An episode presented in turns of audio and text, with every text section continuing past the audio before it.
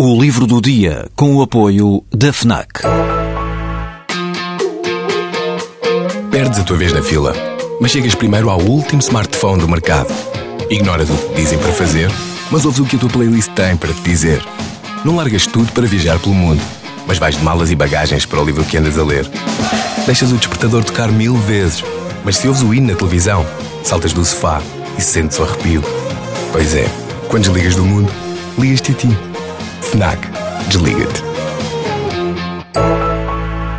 O século XVIII português, pode dizer-se, foi um período movimentado.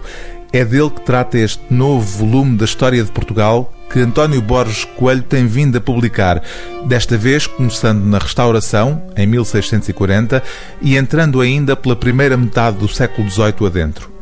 As implicações políticas dessa época permanecem vivas nos nossos dias. Basta pensarmos no caso de Olivença, a vila alentejana que Portugal ainda hoje não reconhece como território espanhol e que foi ocupada por Espanha durante as guerras da Restauração a 30 de maio de 1657. Este sexto volume da obra de Borges Coelho, como o título assinala, vai justamente da restauração ao ouro do Brasil.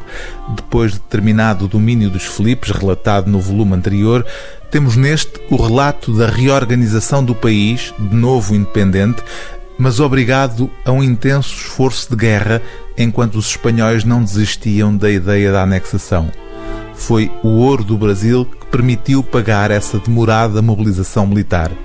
António Borges Coelho relata as peripécias com o notável dom narrativo que já lhe conhecemos de livros anteriores, fazendo desta história de Portugal um momento de leitura não apenas meramente informativo, mas mais do que isso, conferindo-lhe um prazer verdadeiramente literário.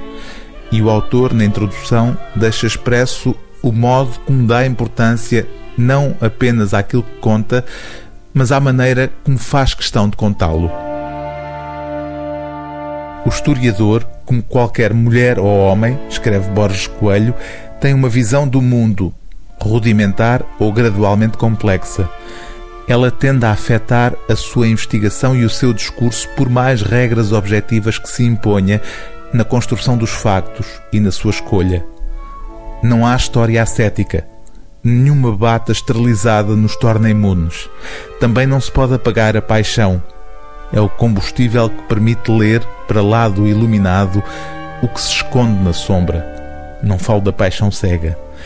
E faz-nos entender melhor o tumultuar das ações humanas. A desinfecção total teria de dispensar as próprias palavras. Estão contaminadas de sentidos. O livro do dia TSF é Da Restauração ao Ouro do Brasil, volume 6 da História de Portugal, de António Borges Coelho, edição Caminho.